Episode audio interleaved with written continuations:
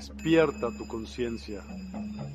Exploremos cómo comprometernos con nuestra conciencia para experimentar una transformación interior y vivir una vida más plena y consciente. El compromiso con la conciencia comienza viviendo en el presente. Deja de lado las preocupaciones del pasado y las ansiedades del futuro. Enfócate en el aquí y ahora y descubre la belleza y la conexión en cada momento.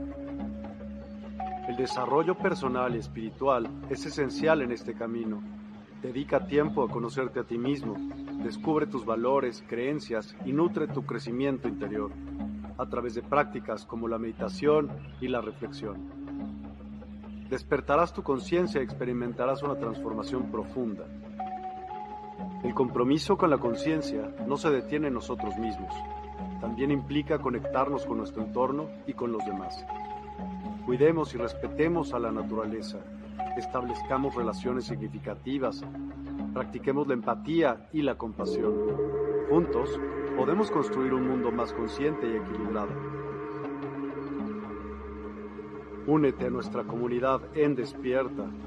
Participa en nuestros programas en vivo, donde descubrirás enseñanzas inspiradoras, técnicas de meditación y conversaciones reveladoras. Síguenos en nuestras redes sociales para obtener contenido adicional y ser parte de nuestro movimiento de despertar de la conciencia. El compromiso con la conciencia es un viaje personal, pero juntos podemos construir una comunidad consciente y transformadora. Es hora de despertar tu conciencia y marcar la diferencia en tu vida y en el mundo. Despierta tu conciencia y únete a nosotros en este emocionante viaje de transformación.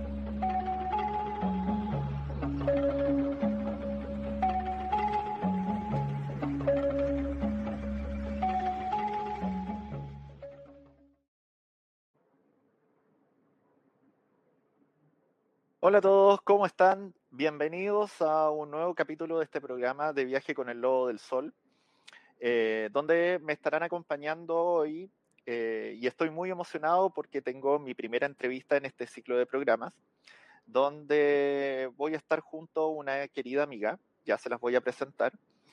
Eh, bueno, les cuento que estamos transmitiendo 17 horas México, 19 horas acá en Chile, y vamos a tocar un tema súper interesante que es hablar de la medicina, pero también la sanación integral y la sanación espiritual.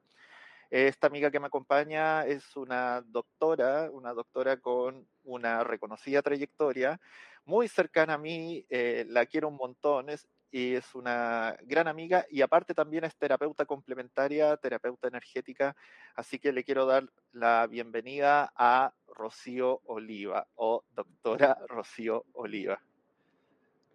Hola. ¿Cómo estás, Rocío? Bien, ¿y tú?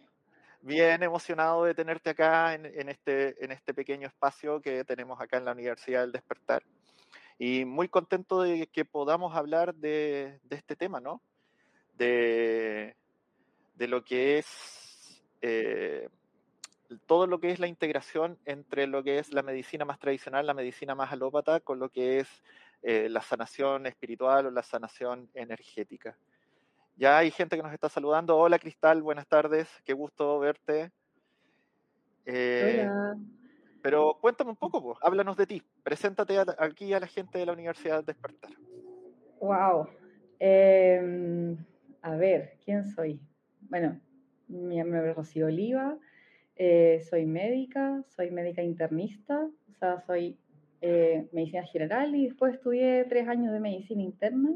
Actualmente trabajo en un hospital en, Chile, en el Hospital de Valparaíso, y trabajo en la unidad de cuidados intensivos. Me dedico full time al horario de cuidados intensivos y en post pandemia Em, en relación a este gran golpe que nos pegó la naturaleza y, esta vivencia, eh, nació en mí esta como necesidad de un poco de, buscar otras cosas, otras alternativas, de em, otro tipo de sanación más allá de lo que mi medicina conocía. Y, y ahí empecé a estudiar otras cosas, tarot, radiestesia, terapia energética, eh, y bueno, ahí nos hicimos amigos con Javier, que fue el principal guía mi chamán en, este proceso. Así que eso, eso te puedo contar de, eso les, puedo contar de quién soy. Ya, qué, regio. Mira, ahí nos están dejando saludos. Hola, Yacel. Hola. Qué bueno ver caras conocidas por acá. Eh, tú dices que eh, como tu rama principal es la medicina interna, pero cuéntanos un poco los que no somos tan especialistas en el campo de la medicina alópata. ¿Qué es medicina interna y cuál es un poco la visión que tú tienes de lo que es ser médico actualmente? Eh, muy buena pregunta. Eh, bueno, el, internista es un médico eh, que se en Chile es una especialidad que dura tres años luego de, de salir de médico general y está enfocado en la medicina de acompañamiento del, paciente desde los 15 años hasta su proceso de fin de vida. Eh, luego uno puede seguir especializándose y dividirse en cardiólogo, broncopulmonar, nefrólogo, pero el internista formalmente es este médico principalmente hospitalista, pero que también se puede dedicar en el ambulatorio y que eh, puede ver todas las enfermedades de, una forma integral. ¿ya? Eh, como les digo, principalmente es como un médico más hospitalista que ve eh, cosas más complejas dentro de las enfermedades y va derivando después según, según la derivación, pero que podemos desempeñarnos en cualquier parte, como por ejemplo que yo trabajo en, en la UCI.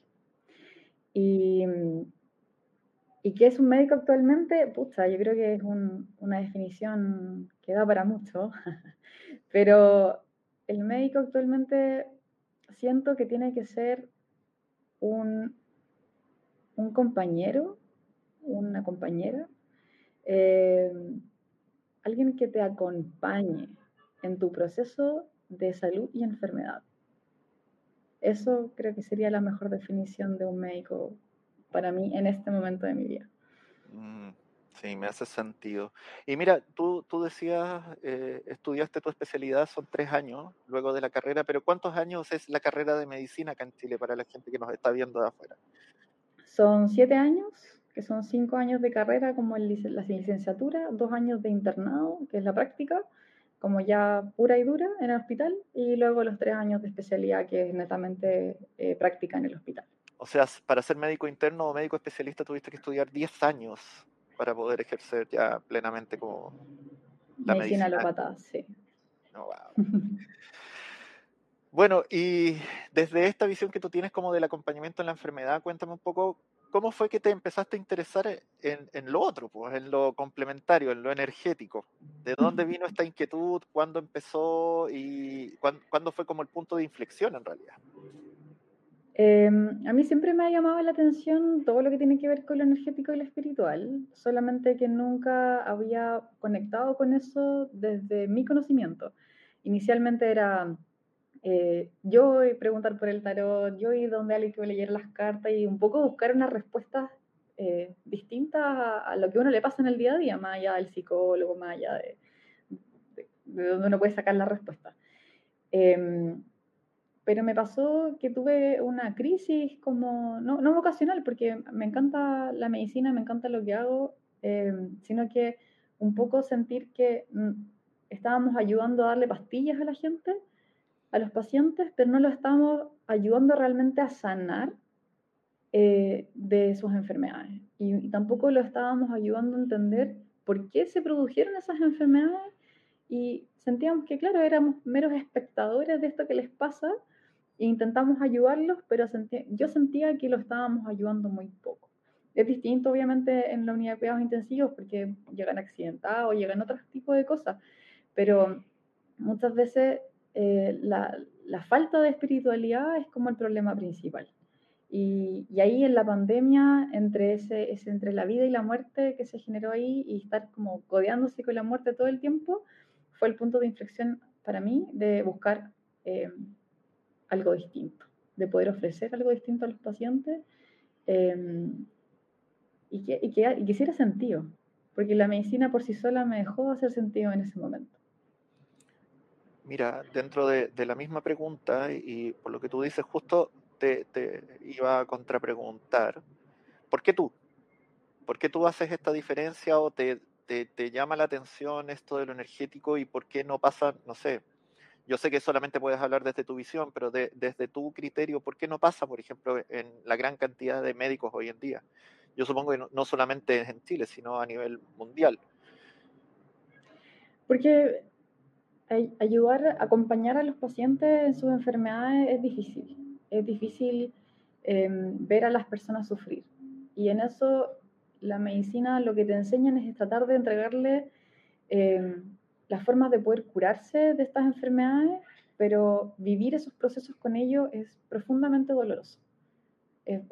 verlos sufrir es doloroso, verlos morir es doloroso. Entonces, siento que lo que nos pasa es que nos, ponemos, nos empezamos a poner barreras, de que no queremos ver, no queremos sentir eso que, que estamos viendo en el otro, queremos dejar de sentir esa empatía y esa sensibilidad porque a nosotros nos duele también. Y creo que esa es una de las razones por las cuales, eh, no digo que todo, insisto, no, no, no, puedo hablar por todos mis colegas, pero tengo muchos amigos que lo son y dentro de sus propios procesos de despertar eh, han tenido que ir liberándose y abriéndose a, a, experimentar el dolor en el otro y tomarle la mano cuando es necesario. Y claro, eso es, es difícil. ¿Tú crees que un poco estas distancias o estas barreras que se coloca el, el profesional tiene que ver tal vez con su, propio trabajo emocional o sus propias autobarreras, no sé, pues desde su experiencia de vida, o que puede ser algo más, más amplio o más condicionado desde la visión que se tiene de la medicina lópata, lo que te enseñan cuando estudias.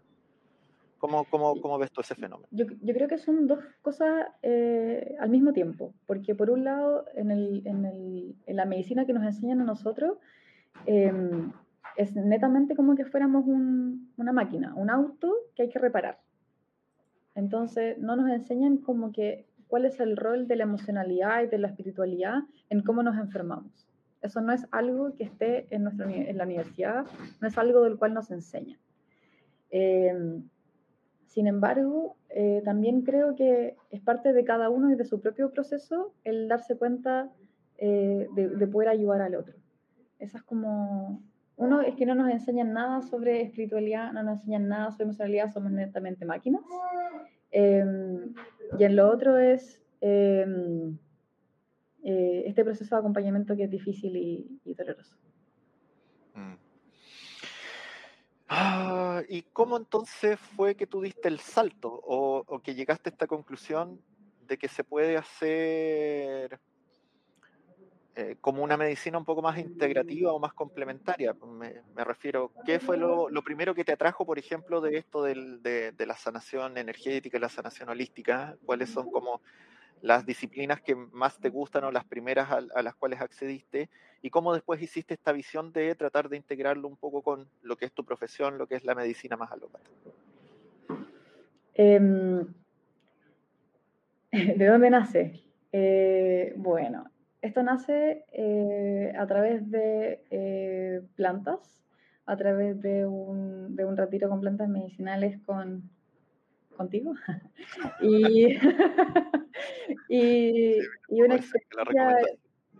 Sí, sí, es que es una, es una experiencia eh, muy sanadora Em, donde yo no solo viví una, sino que fueron tres, tres experiencias donde obviamente fueron profundizando en, lo que me estaba pasando, em, eh, lo que me estaba pasando, pero al mismo tiempo eh, fue, el último retiro fue morir, básicamente me morí y nací de nuevo, pero nací consciente y nací al mismo tiempo liberándome de todos los deberes eh, el deber ser, el, el por qué estoy haciendo esto, esto es desde el ego, esto es porque quiero verme triunfar, o estoy haciendo esto porque en realidad quiero ayudar a la gente a que se sane o que, o que si vive una enfermedad lo viva de la forma que mejor se pueda. Y que si esa enfermedad tiene algo que enseñarle, bueno, acompañemos a ese proceso consciente, pero no a dejar una pastilla porque yo siento que soy bacán dejándolo. Y ese quiebre, esa muerte que fue profundamente dolorosa en mi vida, el darse cuenta de eso, del como, sí, Rocío, está haciendo doctora, pero realmente no estoy ayudando a la gente, fue lo que motivó a, estudiar otras cosas y, y, fue, y fue nuevo para mí, fue profundamente doloroso pero enriquecedor. Y hoy día sí siento que con las cosas que he ido estudiando, tanto como programación de neurolingüística, em, terapia energética, radiestesia, eh, tarot, más todas las enseñanzas que tú mismo eh, has ido incorporando, em, siento que puedo entregar algo distinto. Y, y más que sea porque yo distinto, sino que porque yo me atreví a dar el paso a hacer esa diferencia en mi vida. Pero es algo que cualquiera podría hacer, desde su propio camino. Sí, mira, yo me voy a colgar un poco de tu respuesta, sobre todo de la primera parte, y, indagar un poco más porque, bueno, eh, la gente ya que me conoce sabe a lo que me dedico, sabe que dentro de las áreas en eh, las cuales me desempeño, una de mis grandes pasiones y mi, como una de mis especialidades son justamente los retiros de plantas sagradas. Por lo mismo, sé que no es fácil enfrentarte a la decisión de ir a hacer un retiro de plantas sagradas. ¿Por qué? Porque conlleva eh, mucho tabú, conlleva mucha inseguridad, mucho miedo, efectivamente, si la persona que lo va a entregar eh, está capacitado, sobre si te va a pasar algo durante la experiencia, sobre todo si tú vienes de un mundo que es un poco más racional o llamémoslo más científico, ver que en un en el fondo estás tomando psicotrópicos o psicodélicos, eh, mm. ¿Cómo fue que llega esa visión a ti y tomas la decisión de arriesgarte e ir? Y, tú nos contabas, hiciste tres retiros. ¿Cuál fue la sensación que te queda después de hacer el primero de ellos? Siendo que nos acabas de decir que quizás el más importante fue el tercero que alcanzaste a hacer, pero eh, ¿cómo fue ese proceso de decidirte a hacer un retiro desde el mundo del que venías? Mm. ¿Y qué fue lo que sentiste después de terminar ese retiro? Em, yo soy una persona muy mental, eh, muy estructurada también, mucha muy, perfeccionista. te quiero preguntar algo, al tiro. Tu sol, tu luna y tu ascendente. Ah. bueno, soy sol en Acuario, ascendente Géminis y luna en Pisces. Ah, Así que, claro, soy harto aire, pero y, vanguardia y cosas y libertades, pero también había mucha estructura, pero esa estructura no venía de mi carta, sino que venía de mi, de mi tribu, de, em, de mis ancestros, de, de, donde yo elegí nacer. Entonces, en mi familia hay mucha estructura y obviamente eh, la espiritualidad no era algo del cual se hablaba. Em, las plantas sagradas llegan a mí porque me llamaron, en verdad nació esa curiosidad de, probar esto distinto y siempre con la intención de hacerlo más bien terapéutico, más bien no tan no a lo lúdico, sino que quería, tenía ganas de vivir un proceso profundo. Y siento que el primer retiro logró hacer ese, esa visión profunda, em, pero me abrió un mundo hacia las plantas, hacia la naturaleza, hacia entender cómo cómo funciona un poco el, mundo, pero más allá de querer entenderlo para saber cómo funciona de forma cuadrada, es como comprender que no hay alguien mejor que otro, comprender que estamos acá por algo y, que también tenemos, em, también tenemos que hacernos cargo con los dones que, traemos y, eso intentar entregarlo, pero como un, alto muy, un acto muy altruista, no, no como algo para lo cual quiero ser reconocido. O sea, la idea de salir y tener esta conversación contigo no es que salga mi nombre y, que, se reconozca, sino que es algo que se sepa, que se sepa que se puede hacer una medicina distinta. Ese es como el objetivo. Y de los retiros nace de eso, como de esta conciencia de, que lo que yo puedo entregar eh, y eso le puede servir a otro, eh, va a hacer que el mundo sea mejor. Y esa es como la idea. Mira, tenemos ahí una pregunta. Sebastián Morales, oye, un abrazo grande ahí al Teddy. ¿Cuán valiente hay que saber ser para seguir ese camino interior a pesar de todo lo externo? Supongo que es una pregunta para ti. Sí, eh, valiente, muy valiente, porque yo tuve la suerte de tener a Javier conmigo para guiarme en el proceso, pero también hay un momento donde te sientes profundamente solo, porque mm, las cosas que te empiezan a pasar y las cosas que empiezas a vivir, como de cómo entiendes el, universo y, de las cosas que te van pasando, muchas veces son difíciles de comprender y son difíciles de explicar. ¿Cómo te explico que, que yo quería ser intensivista? O sea, hacer la especialidad de UCI y después me puse a estudiar tarot y terapia energética. O sea, ¿cómo te explico? Me pasó con mi propia pareja, que no entendía y pensó que me había vuelto loca de, de por, qué, por qué ese cambio tan rotundo. Y no te lo puedo explicar. Solamente es algo que, que se vive, que se siente y tengo la absoluta certeza de que esto que estoy haciendo es lo que quiero hacer. Pero ese cambio y el darte cuenta de que eso que querías no era lo que realmente querías, sino que lo que estabas haciendo era por, por lo que el resto esperaba de ti, por, por tus papás, por tu pareja, por, por, el entorno, y que tu corazón apuntaba para otro lado, eso es doloroso y es difícil. Em, pero es profundamente hermoso. Entonces hay que ser valiente, pero, pero dicen por ahí el cielo es para valientes. Mira ahí mi tocayo, el lobo espiritual, ya que soy el lobo del sol. Oye, un gran abrazo a, otro lobito por acá. Dice saludos Javier y doctora Rocío. Muy importante esa integración de la experiencia terrenal siendo consciente de tu parte espiritual para ayudar. Justo lo que estabas hablando ahora. Muchas gracias. Eh, yo quiero invitar a la gente que nos está viendo ahora en vivo que si aparte les gustaría preguntarle algo a la Rocío, ya sea desde el punto de vista de la medicina tradicional o justamente de lo que ella hace desde la medicina energética, por favor vayan comentando y yo voy mostrando sus preguntas y se las vamos haciendo también, aparte de lo que yo le puedo ir preguntando. Eh, bueno, cuéntame un poquito desde el punto de vista ahora energético, qué son las cosas que has estudiado o que estás estudiando y dentro de eso que, que estás aprendiendo, cuáles son un poco tus preferidas o si estás haciendo algún mix, alguna cosa rara ahí con lo que has ido aprendiendo.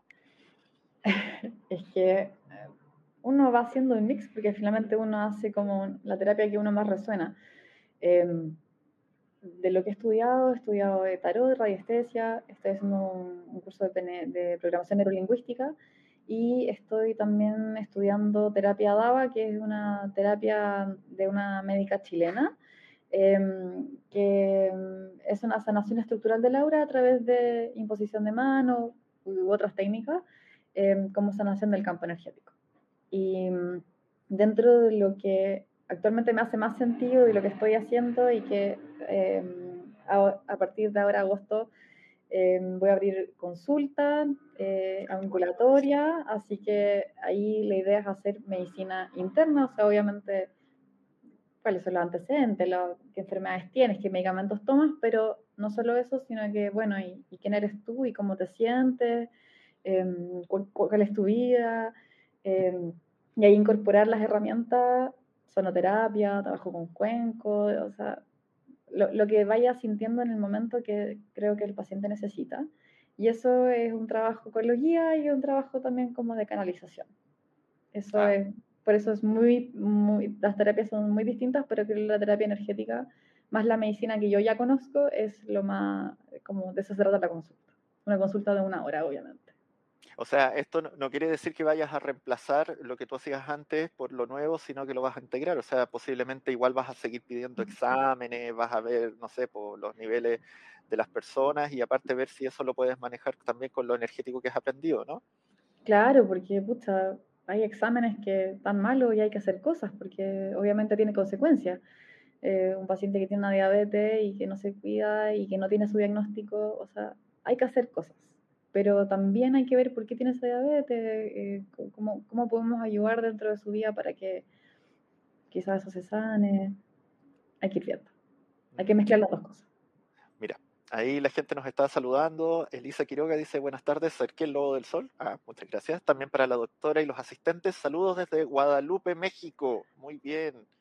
Saludos, Elisa. Lulo Metzán, que me sigue en casi todos los programas. Hola, muy buenas tardes. ¿Cómo estás? Mi, aquí también Mireya Huitrago, gracias Javier y doctora Rocío por compartir. Bueno, esa, esa, es la gracia de estos programas, es poder compartir lo que nosotros sabemos, lo que nosotros hemos ido aprendiendo, nuestra visión de las cosas y ojalá poder hacer, como decía Rocío delante, un poco de masa crítica para hacer la mejor versión de cada uno y que hagamos un poco del mundo algo más agradable y algo mejor para todos. ¿no? Eh, yo me quería colgar de lo último que habías comentado acerca de esto. Ya lo has nombrado dos o tres veces, de saber cuál es el origen eh, de la, del padecimiento, del dolor, de la enfermedad que va teniendo una persona. ¿A qué te refieres con eso del origen?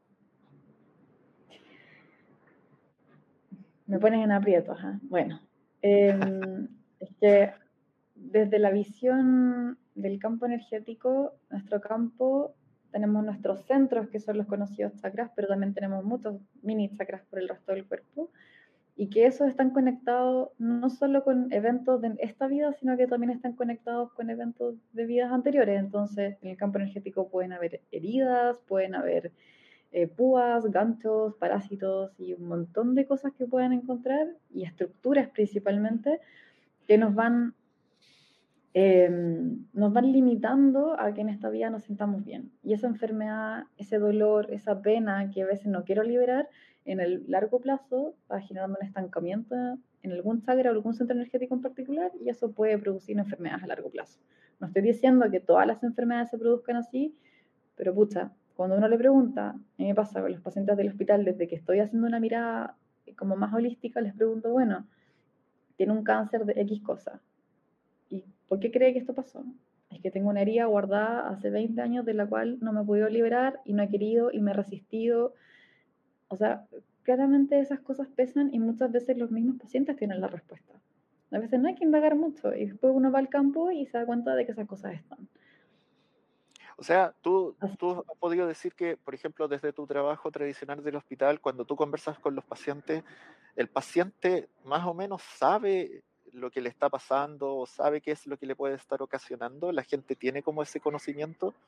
En algunos casos sí, en algunos casos logran, sobre todo mis pacientes, que son pacientes que llegan a una UCI, o sea, estuvieron a punto de morirse, y la UCI por eso yo siempre he considerado que es un lugar eh, profundamente transformador, como la carta de la muerte del tarot, Em, hacen procesos eh, emocionales y espirituales profundos porque se dan cuenta de que se les dio una segunda oportunidad de replantearse las cosas y de replantearse la vida y así se dan cuenta de, conversaciones que tenían pendientes, de cosas que no dijeron y también entendiendo de llegan con tumores cerebrales y es como, puta, es que yo tenía esta idea súper pegada y, o estaba trabajando mucho, estaba muy estresado, no me estaba haciendo cargo.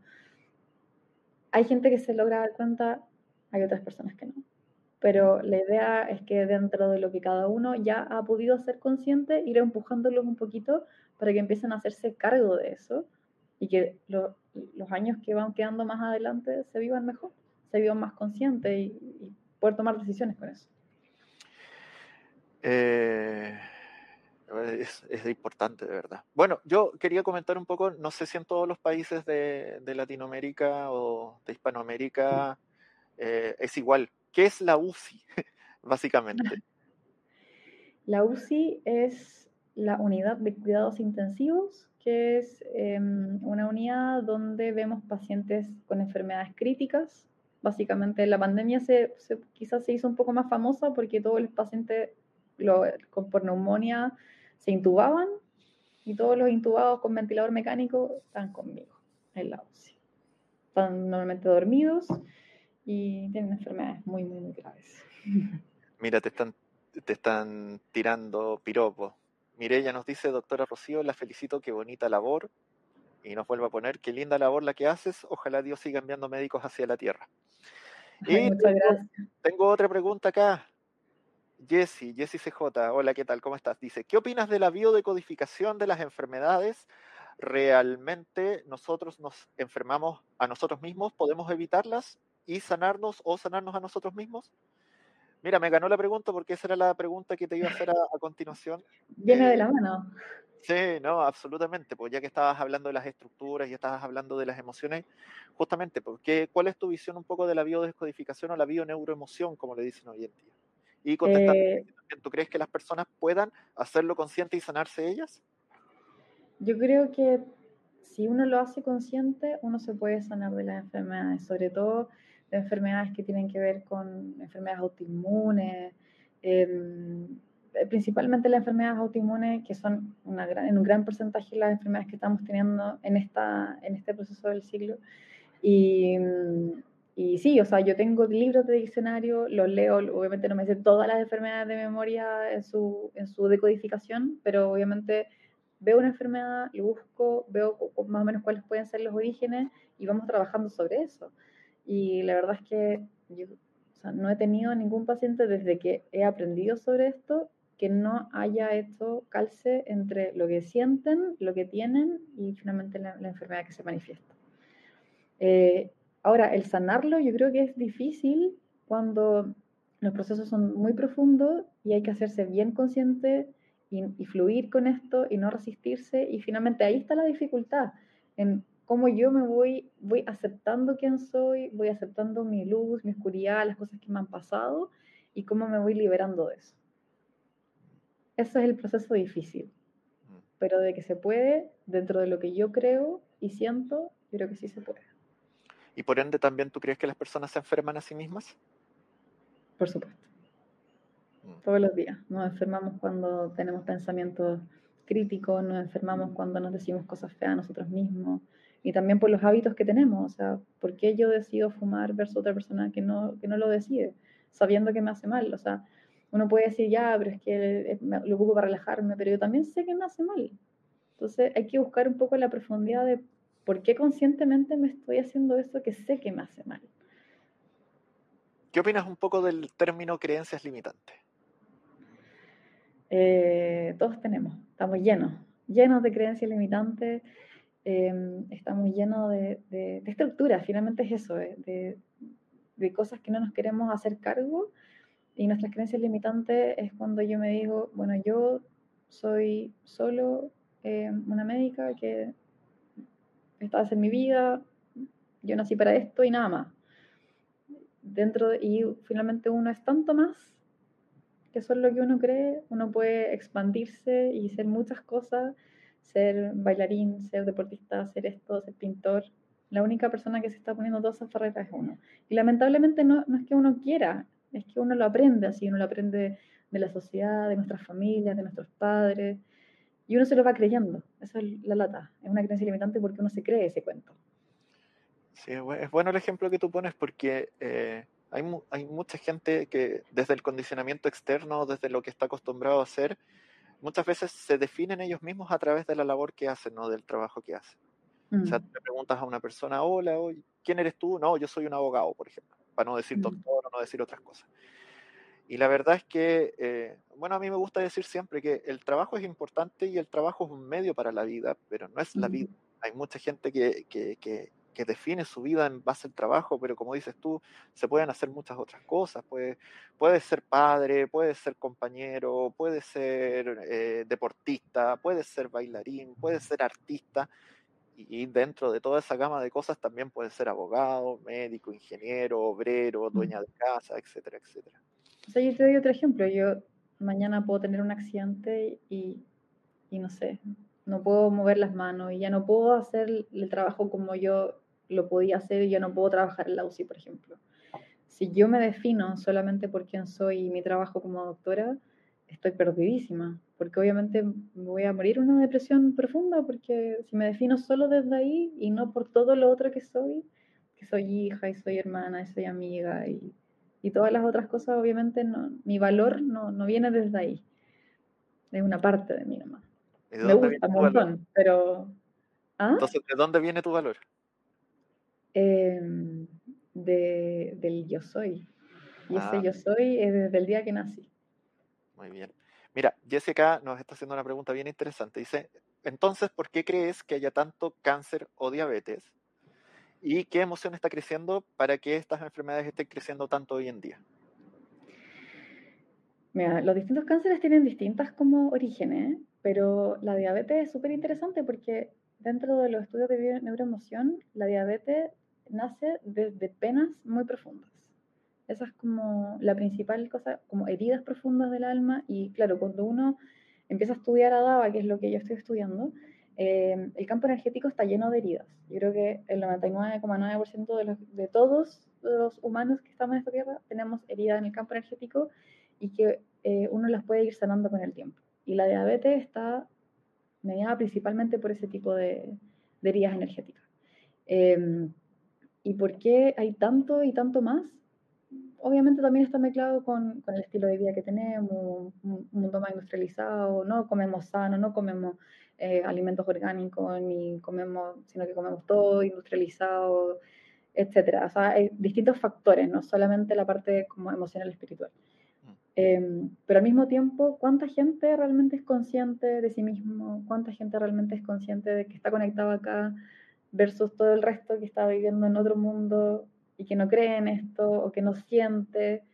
Yo creo que tiene que ver con eso, una mezcla entre que estamos profundamente desconectados de quiénes somos, de nuestro cuerpo, de nuestra espiritualidad, de nuestra emocionalidad, y al mismo tiempo estamos tan desconectados que estamos viviendo en un mundo industrializado, que comemos alimentos procesados, em, que hay muchos contaminantes, las industrias, el cigarro, etcétera. Entonces son como la mezcla de ambas cosas dentro de lo que yo creo. Mm. Sí, sí. ¿Y el cáncer o los cánceres en general? O sea, por lo mismo, los cánceres, eh, cada cáncer tiene su origen distinto. Por ejemplo, tengo un paciente ahora que tiene un cáncer de testículo y no, el paciente está intubado, así que no he podido conversar con él como para conocer su historia, pero eh, me puse a leer en relación a él que llegó y el cáncer de testículo habla principalmente de dos cosas. Uno, un poco de el hacer crecer el, como la testosterona para poder yo mostrarme como un hombre fuerte eh, y como eh, hacerme cargo de las cosas. Entonces ahí se cree, porque la mayoría de esos cánceres en algún porcentaje tienen un componente hormonal. O sea, que, que vienen de, de hormonas que producen células sexuales en particular. Eh, y también tiene que ver con heridas profundas del, del yo soy, del, del, que no me vieron. Entonces, son, hay que ir viendo caso a caso y cada cáncer es distinto. Entonces, también hay diferencias de la, lateralidad. O sea, que el testículo derecho es una cosa, el testículo izquierdo es otra. Entonces, no te podría dar una respuesta generalizada de los cánceres, pero eso más sí, Es bien interesante porque, bueno, eh, algunos saben, yo soy ancestrólogo, trabajo con los linajes familiares, entonces me toca trabajar mucho con la biodescodificación o la bioneuroemoción también. Entonces, si bien es cierto que existen estos libros y estos diccionarios que nos permiten o nos dan una idea de cuál es la emoción que puede originar eh, un padecimiento, un síntoma o una enfermedad, no necesariamente significa que eso va a ser la causa directa. A veces, como decías tú, hay que ver paciente a paciente, hay que ver cómo es el entorno del paciente, hay que ver un montón de cosas antes de decir, no, él tiene cáncer porque, no sé, tiene rabias atrapadas dentro suyo que nunca pudo expresar, porque a veces puede ser por otros fenómenos. Y estoy hablando desde el punto de vista energético, porque también, como tú dices, desde el punto de vista lópata o desde el punto de vista anatómico o biológico, obviamente los cánceres se producen también por... Genético también, obvio. Claro.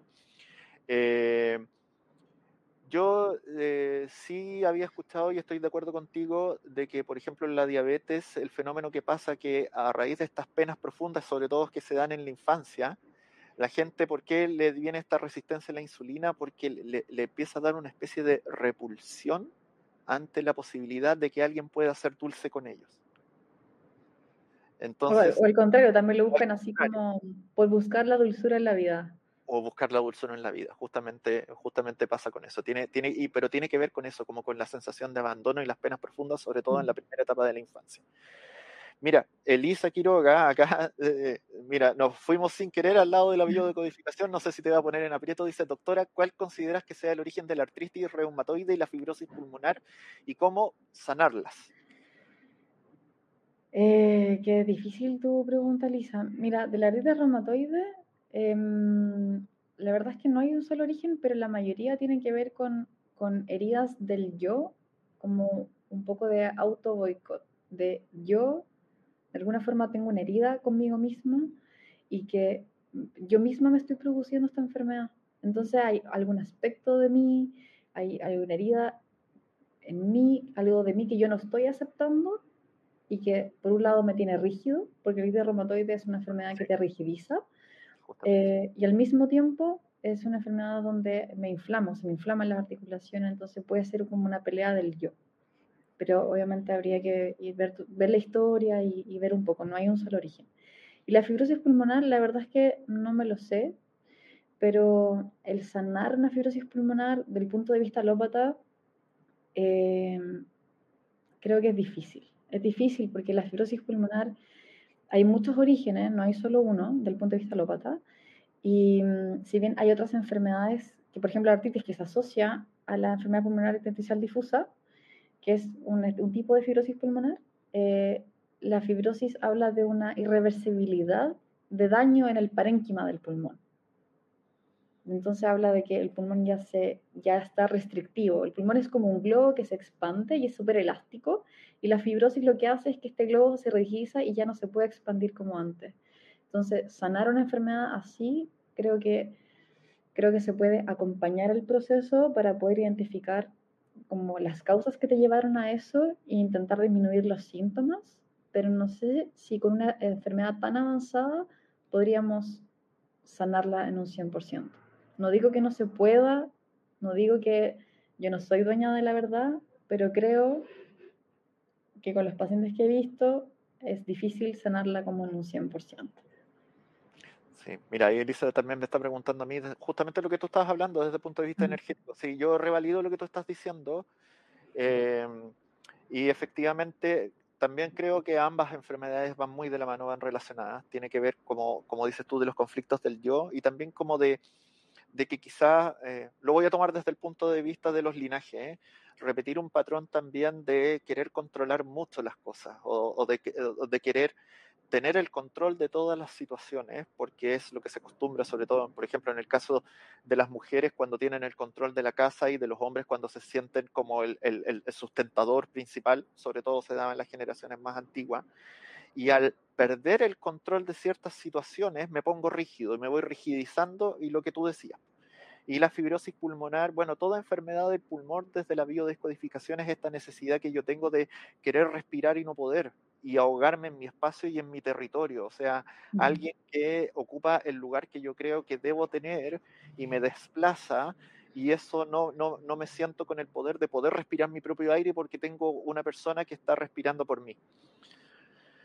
Mira, justo Lulo Metzán nos dice la fibrosis pulmonar va de la mano de la artritis, lo que tanto tú como yo decíamos, y tiene que ver con la tristeza también. Sí, completamente de acuerdo.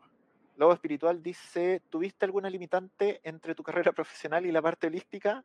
enfocándome en algún choque ideológico entre ambas y cómo percibes la reacción de los pacientes a una experiencia complementaria. Qué buena pregunta, me encantó la pregunta.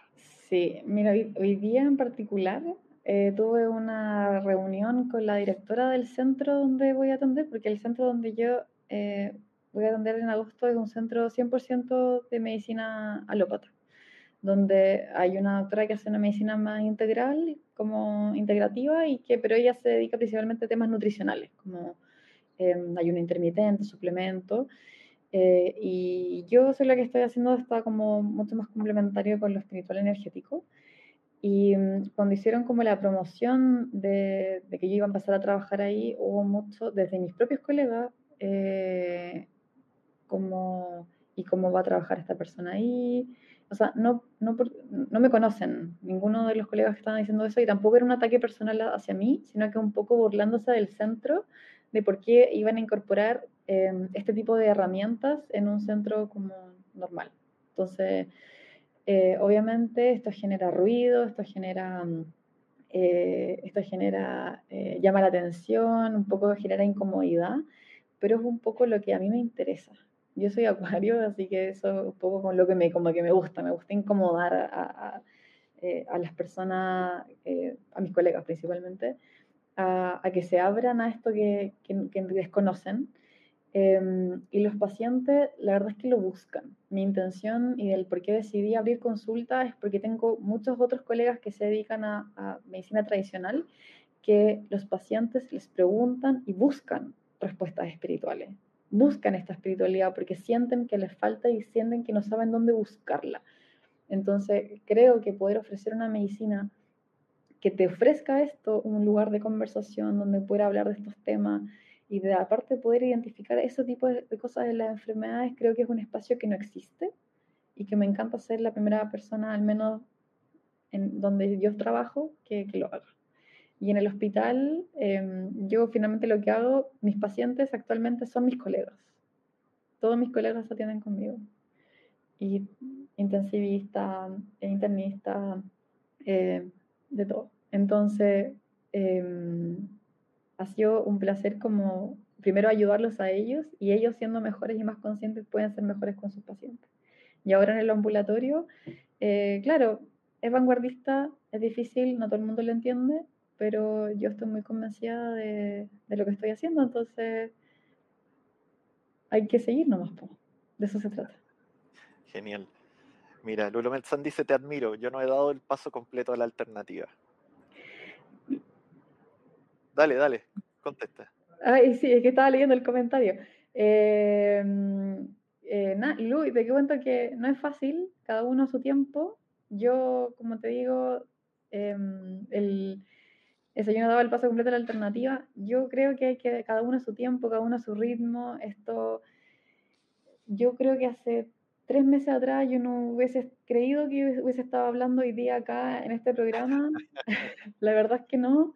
Em, así que hay que dejarse sorprender también y también hay que confiar en el universo, que uno está siendo profundamente guiado y que esto va porque mi camino y esto me encanta lo que hago, entonces estoy muy contenta, pero al mismo tiempo siento que estoy haciendo algo que va a ayudar al resto. Entonces, tranquila, que las puertas se van a abrir y se va a dar. Genial. Mira, Elisa nos pone gracias, gracias, gracias a los dos por sus comentarios. De hecho, la artritis inició hace alrededor de 20 años y hace alrededor de 5 años la artritis brincó a pulmón y corazón. Un abrazo. Un abrazo grande para ti. Sí, muchas gracias por estar conectada acá.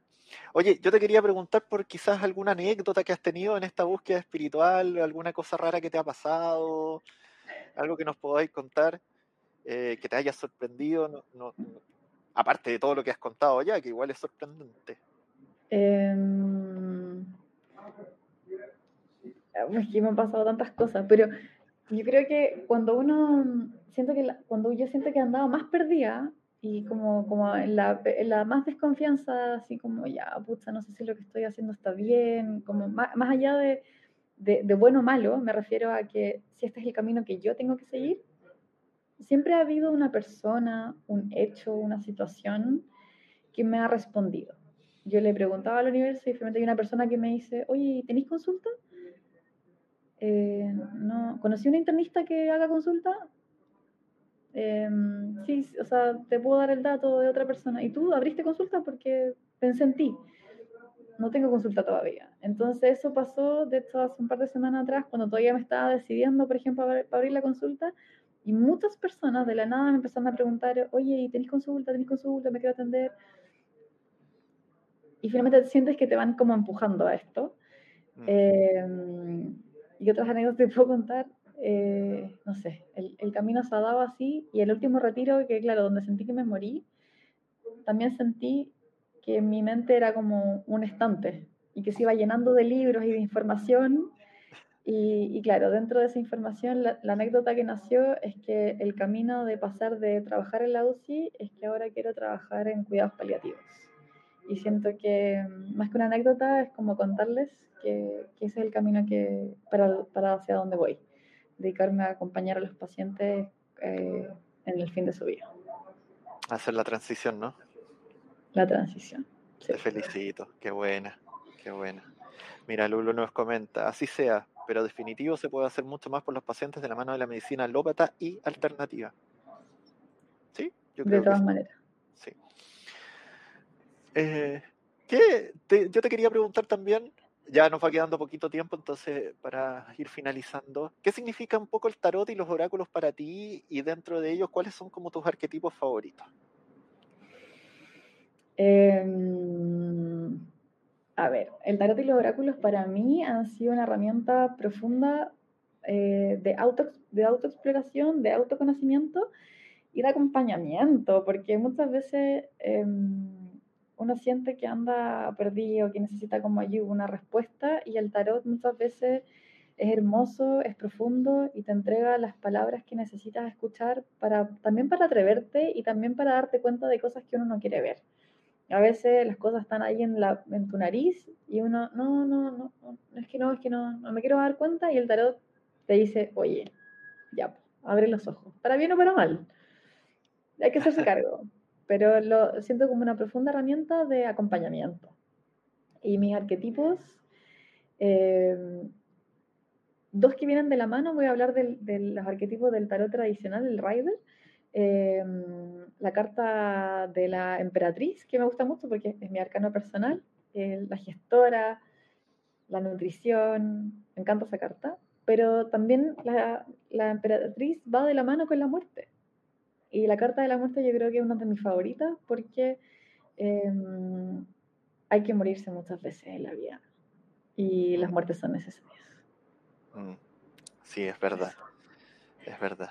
Mira, lo espiritual pone, y estás ahí para esa experiencia, se están abriendo a nuevas posibilidades. Sigue adelante, mucha luz y fuerza.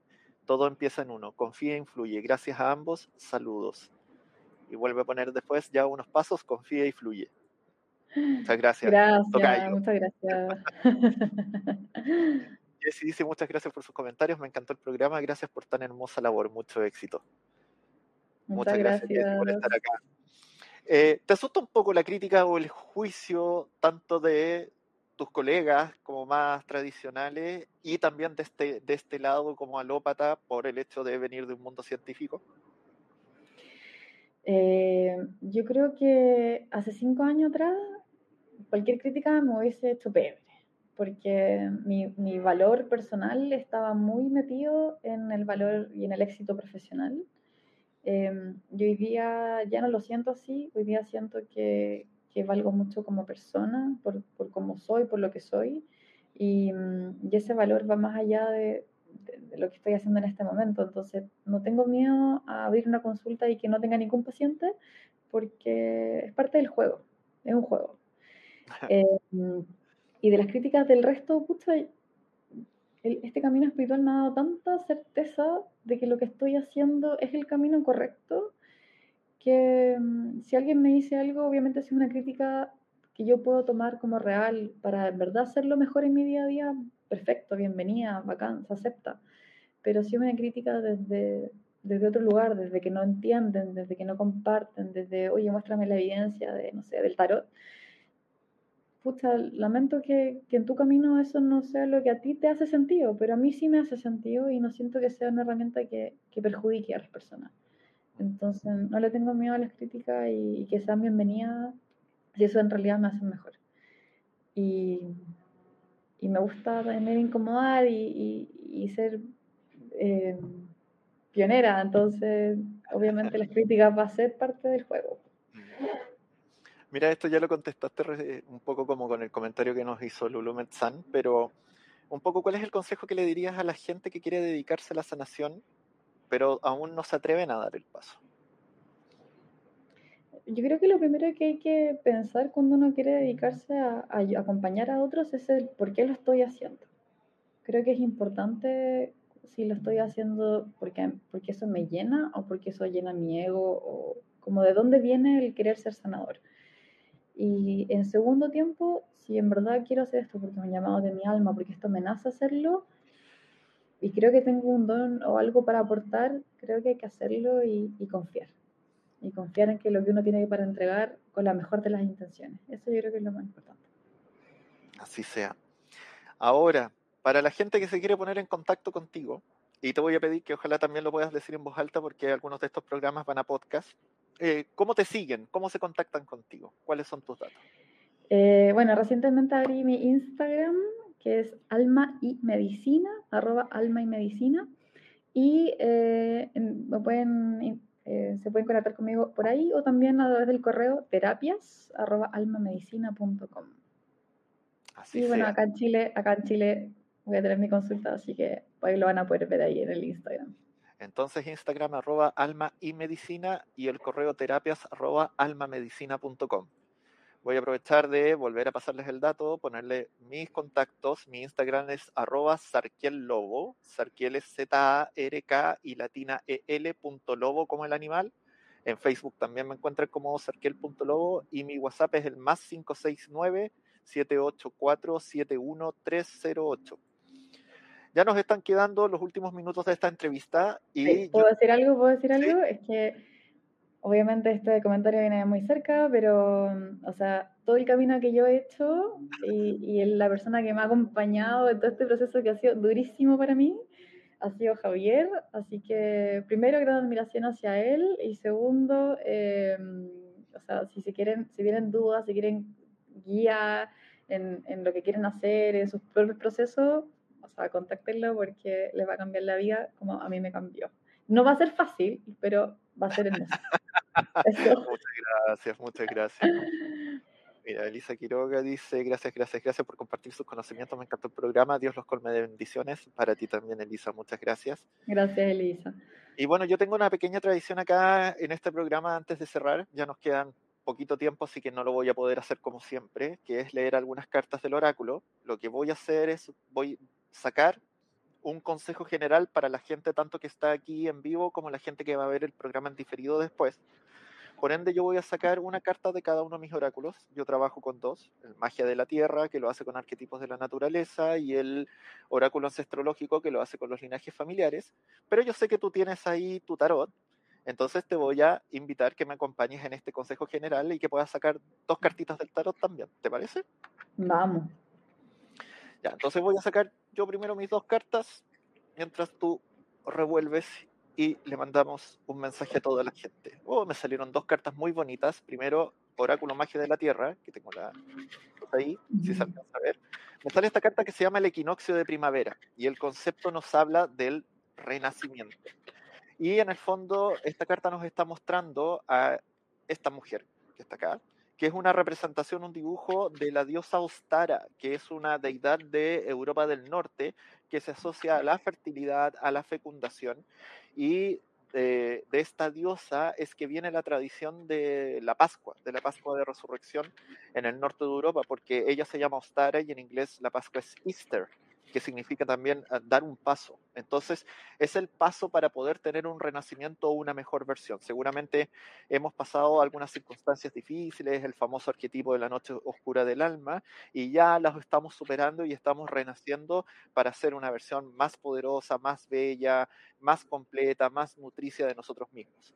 Y en el oráculo astrológico me sale la segunda carta más poderosa que se llama el despertar. Y es el despertar a qué? El despertar a la conciencia. Donde en esta carta vemos esta persona que se encuentra plena, se encuentra brillando con su luz y conectada tanto con su interior, su corazón, como con todo su poder tanto desde la mente, desde lo astral, y parado en esta encrucijada que lo lleva a tres caminos distintos. Y al final lo que te dice es que no importa el camino que tome, él va a saber cómo llegar a su destino. Eso. ¿Tú cómo me complementas? Voy. Yo tengo aquí ah, la carta de El Ermitaño, que como bien dice ahí, dice integración. Y me salió también la carta de El Emperador y habla de la seguridad. Me encantaron las cartas, en verdad, porque me están diciendo que en relación a todo lo que estamos comentando, despertar, el equinoccio, renacimiento, pero también la integración y la seguridad, yo lo siento como un mensaje profundo de, de todo lo que estamos hablando, de todo lo que estamos integrando. Obviamente esto tiene que renacer, esto tiene que despertar, pero también tenemos que estar seguros, ya, con los pies en la tierra, de lo que estamos haciendo y de, de, las cosas que nos estamos proponiendo, ahí las terapias complementarias nuevas, las cosas que nos queremos atraer. Primero, mirar nuestras profundidades para ir viendo de dónde está nuestra luz, que podemos integrar en nosotros, en nosotros mismos y cómo podemos integrar hacia afuera, pero al mismo tiempo con la seguridad de que lo que estoy haciendo es eh, para mí el beneficio de mi propia conciencia y el de todos. A por ello. A por ello, entonces. Excelente. Po. Karina Trejo nos dice, gracias, bonito programa. Yo te quiero dar las gracias a ti por acompañarme hoy en día. Me entretuve mucho con esta entrevista. Eh, también darles las gracias a todos ustedes que están conectados y que pudieron interactuar con nosotros. Los invito a seguir los programas de acá de la Universidad del Despertar, como siempre. Se vienen sorpresas muy pronto, así que atentos ahí a las transmisiones. Eh, hay una revolución bien grande acá en Despierta. Así que eso, los invito a seguirnos, aquí hay información muy valiosa que estamos eh, compartiendo a toda Hispanoamérica. Eh, y bueno, eso, eso. Yo feliz de poder tener este espacio, de poder presentar a la gente que también me hace sentir importante para mí. Así que muchas gracias, Rocío, por acompañarnos hoy día. Gracias a ti por la invitación, lo pasé muy bien y ojalá al resto también le haya hecho sentido esta nueva forma de integrar la medicina. Ya, pues, nos despedimos entonces y por mi parte nos vemos en 15 días más, a no ser de que salga algo por ahí con Miguel, estén atentos ahí a las transmisiones. Que tengan un hermoso fin de semana. Nos vemos. Chao, chao. Chao. Despierta tu conciencia. Exploremos cómo comprometernos con nuestra conciencia para experimentar una transformación interior y vivir una vida más plena y consciente. El compromiso con la conciencia comienza viviendo en el presente. Deja de lado las preocupaciones del pasado y las ansiedades del futuro. Enfócate en el aquí y ahora y descubre la belleza y la conexión en cada momento. El desarrollo personal y espiritual es esencial en este camino. Dedica tiempo a conocerte a ti mismo, descubre tus valores, creencias y nutre tu crecimiento interior a través de prácticas como la meditación y la reflexión. Despertarás tu conciencia y experimentarás una transformación profunda. El compromiso con la conciencia no se detiene en nosotros mismos, también implica conectarnos con nuestro entorno y con los demás. Cuidemos y respetemos a la naturaleza, establezcamos relaciones significativas, practiquemos la empatía y la compasión. Juntos podemos construir un mundo más consciente y equilibrado. Únete a nuestra comunidad en Despierta. Participa en nuestros programas en vivo, donde descubrirás enseñanzas inspiradoras, técnicas de meditación y conversaciones reveladoras. Síguenos en nuestras redes sociales para obtener contenido adicional y ser parte de nuestro movimiento de despertar de la conciencia. El compromiso con la conciencia es un viaje personal, pero juntos podemos construir una comunidad consciente y transformadora. Es hora de despertar tu conciencia y marcar la diferencia en tu vida y en el mundo. Despierta tu conciencia y únete a nosotros en este emocionante viaje de transformación.